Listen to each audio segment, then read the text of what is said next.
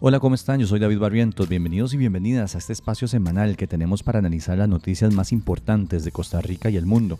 Le llamamos The Week. Recuerden que esta información sale en videos cortos en nuestro Instagram y TikTok arroba la hora tica, pero acá nos tomamos el tiempo para explicar mejor algunas cosas. Este es un proyecto de periodismo independiente que sobrevive gracias a los aportes que ustedes mismos hacen en Patreon. Financiarnos es la mejor forma de mantener vivo este espacio. www.patreon.com para inclinada la. Si escuchan que se mete un ruido es la lluvia. Está lloviendo demasiado hoy mientras grabo este podcast y no lo hago en ningún estudio ni nada por el estilo. Lo estoy haciendo en un cuarto de mi casa. Así que ya lo saben. Hoy tenemos buenas noticias para personas que les gusta viajar. Malas noticias para nuestra educación.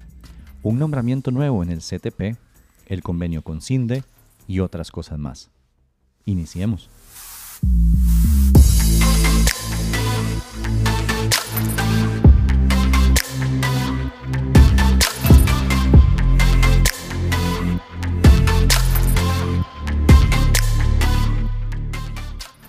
El gobierno de Canadá tiene una gran noticia para las y los costarricenses.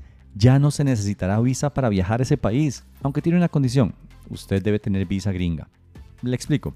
Esta semana el país norteamericano anunció que eliminará el requisito de visa para las personas costarricenses que quieran viajar a su país, siempre y cuando tengan visa vigente para viajar a Estados Unidos o hayan tenido visa canadiense en los últimos 10 años. Si usted es como yo, que ha querido ir a Canadá como por 15 años y no lo ha hecho porque le daba pereza hacer todo el trámite para sacar la visa, pues sonría porque ahora va a ser mucho más fácil. La medida rige de inmediato y aplica también para personas de Argentina, Marruecos, Filipinas, Antigua y Barbuda, Nieves, Tailandia y otros. Lo que sí van a necesitar, además de tener visa gringa, es una autorización electrónica de viaje o un ETA por sus siglas en inglés, pero eso es súper fácil de conseguir. Es un trámite que hacen en la página www.canada.ca. Vale 7 dólares canadienses y según dijeron las autoridades, la mayoría de estas solicitudes se aprueban automáticamente en cuestión de minutos. Algo importante, aplica solo para personas que entren a Canadá vía aérea. Así que si usted planea hacer la romería hasta Winnipeg, no va a poder. Sí aplica para quienes hagan escala nada más también. Entonces ya pueden comprar ese boleto a Europa con Air Canada escala en Toronto.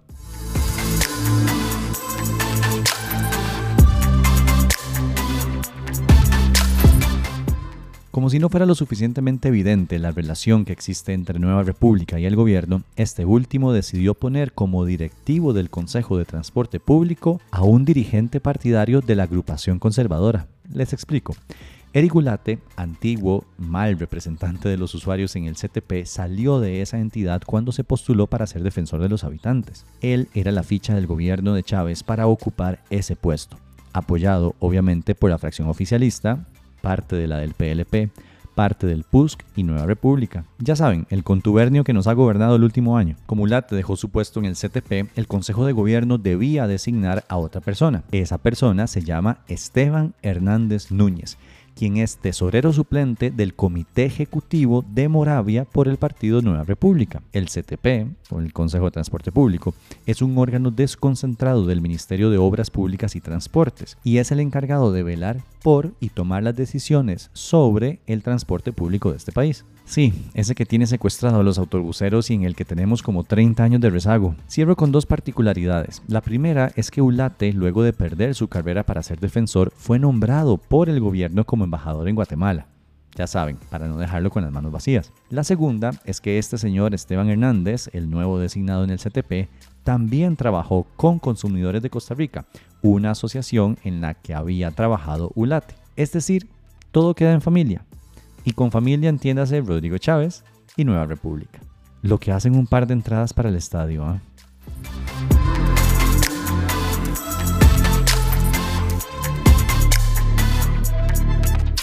Ex empleados de la campaña de Rodrigo Chávez testificaron esta semana en la Asamblea Legislativa y dijeron, bajo juramento, que durante parte del tiempo laborado no se les pagó seguro médico de la caja ni otras cargas sociales, así como tampoco seguro de riesgos del trabajo. ¿Y le pagaban cargas sociales? Eh, no que yo recuerde. No. No le pagaban. No. ¿Le pagaban póliza de riesgos del trabajo? No, señor. ¿Le pagaban cargas sociales? No, caballero. La contrataron en el fideicomiso y no le pagaban cargas sociales. No. No le escuché. No, No le pagaban cargas sociales. No. Si firmaron un contrato, fue verbal. verbal. Ajá. ¿Le pagaban cargas sociales a usted? No, No le pagaban. no, Ajá. ¿Le pagaban póliza de riesgos del trabajo? no, señor. Tampoco. ¿La liquidaron? No. No.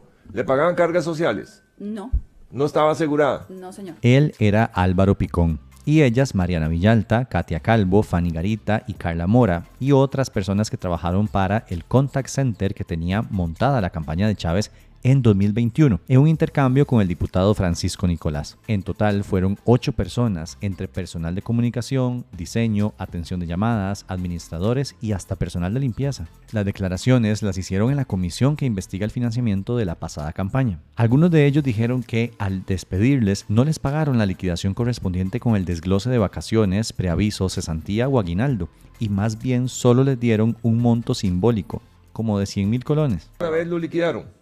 No, señor. No lo liquidaron. No, señor. No le pagaron al final de su trabajo. No, señor. Todo esto pasó antes de que el Partido Progreso Social Democrático asumiera formalmente la campaña, es decir, antes de que Chávez fuera oficialmente candidato, es decir, cuando operaba el llamado oscuro esquema de financiamiento en el que, según el TSE, se usó un fideicomiso para ingresar miles de millones de colones. Dentro de los financistas de ese fideicomiso sabemos que hay personas que hoy ocupan puestos dentro del gobierno, como el canciller André Tinoco.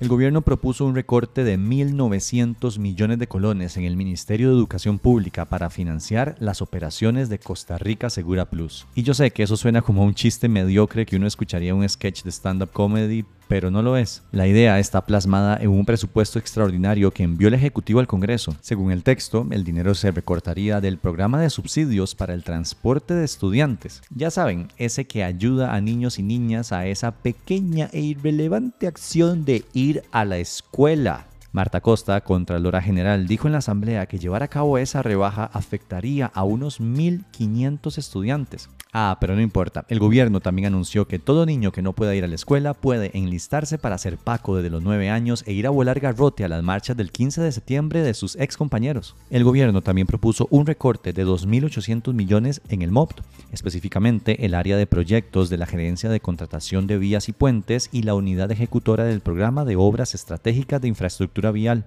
porque ya saben, ¿para qué tener buenas carreteras si se pueden tener tombos en las calles? Según el Ejecutivo, la idea es crear 300 nuevas plazas de policías con ese dinero, además de comprar uniformes, equipos y otros aspectos del Ministerio de Seguridad. Sin embargo, la diputada Paulina Ramírez, presidenta de la Comisión de Hacendarios, denunció que ese ministerio tiene unas 700 plazas de policías sin usar actualmente y que tiene los recursos para llenarlas, porque esa comisión se los aprobó. pero nos cuestionamos por qué a la fecha 700 plazas no han sido nombradas y vienen como una gran noticia a presentar un presupuesto por 300 plazas cuando aún no han podido nombrar 700. Yo creo que si hubiesen tomado conciencia de, que la seguridad es una prioridad, ya hubieran hecho lo necesario para los nombramientos y teniendo ya casi seis meses de gobierno que lo pudieron haber hecho. Lo peor de todo esto, aunque nos sorprende, es que la ministra de Educación, Ana Catarina Müller, defendió el recorte al MEP. En este momento histórico, la seguridad es parte de los componentes y esta es una oportunidad que tenemos nosotros de lograr ese apoyo para luego continuar con todos los programas que estamos lanzando, como el Adopte un Centro Educativo, para tratar de resolver el tema de la infraestructura que lo tenemos muy presente. Son demasiadas las necesidades, demasiadas. Pero- en este momento toca equilibrarlas. Uno pensaría que la ministra de Educación sería la más interesada en defender su presupuesto, pero aparentemente no.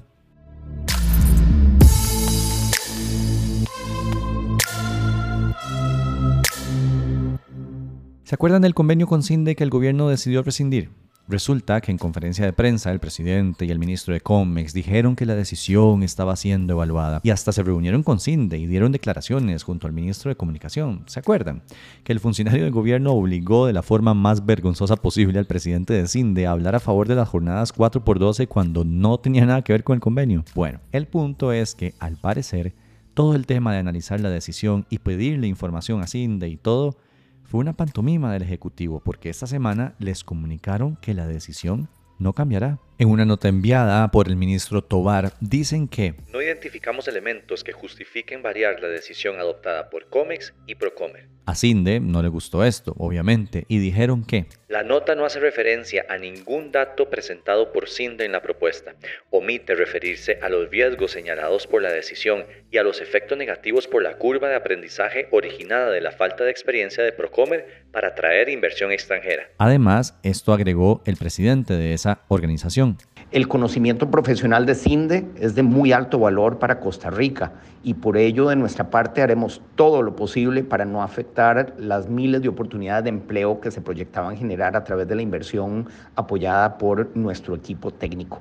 Hemos trabajado durante 40 años por el país y ese compromiso se mantiene intacto. Y honestamente yo estoy del lado de CINDE en esta, ¿saben? Es decir, esta gente tiene experiencia y hace muy bien su trabajo. Sí, está permeada también de intereses, como todo organización y juegan sus cartas políticas también. Pero dan resultados y los resultados son bastante buenos. Termino con esto. ¿Se acuerdan que les dije que esta movida era en parte un pleito entre élites económicas, de algunas que siempre han estado excluidas buscando como un tipo de venganza de las que siempre han estado tomando decisiones con los gobiernos? Bueno, uno de esos sectores económicamente grandes que han sido excluidos es el grupo de André Tinoco, empresario por muchos años en este país. Resulta que el gobierno quiere aumentar en 627 millones el presupuesto de la Cancillería para, según dijeron, atraer inversiones. Es decir, para hacer el brete de Cinde. ¿Y saben quién es el ministro que lidera la Cancillería? Adivinaron, el mismo André Tinoco. es que ni disimular saben, en serio.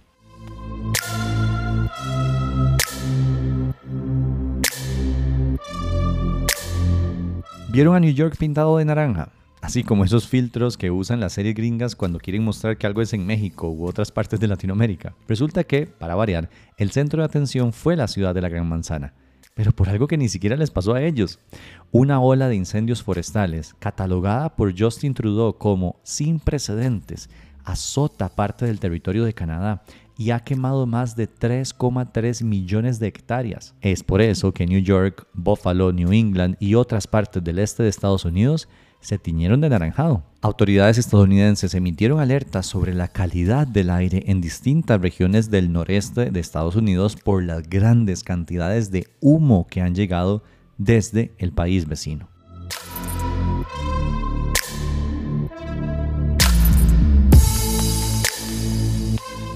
En otra noticia internacional, Bukele está consolidando cada vez más su poder en El Salvador. Apenas el pasado viernes 2 de junio presentó al Congreso un proyecto de ley de reforma al código electoral de ese país, en el que se reduce la cantidad de diputaciones de 84 a 60. Y este miércoles 7 de junio, solo cinco días después, se la aprobó la Asamblea Legislativa controlada por él. Así las cosas, en las elecciones que vienen en 2024, El Salvador tendrá menos diputados y diputadas que representen al pueblo salvadoreño. Obviamente, el populista y dictador wannabe dijo que esto era para ahorrarle recursos al país y para que no haya diputaciones por residuo, de forma que cada curul será ganada de forma directa. Sin embargo, quienes venimos anunciando la consolidación de un régimen autoritario en ese país, creemos que esto lo hace solamente para tener menos diputaciones las cuales controlar cuando se postule a la reelección presidencial. Y eso significa más concentración de poder en una sola persona.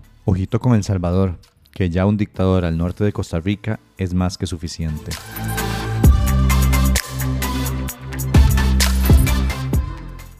Esto fue un resumen de las cosas más importantes que sucedieron del 5 a 9 de junio en Costa Rica y el mundo. Recuerden que pueden seguirnos en todas nuestras redes sociales arroba la y también pueden apoyar este proyecto de periodismo independiente con su financiamiento. De verdad les digo, 5, 10, 15 dólares al mes hacen la diferencia y nos permiten seguir haciendo periodismo independiente. www.patreon.com slash la Chao.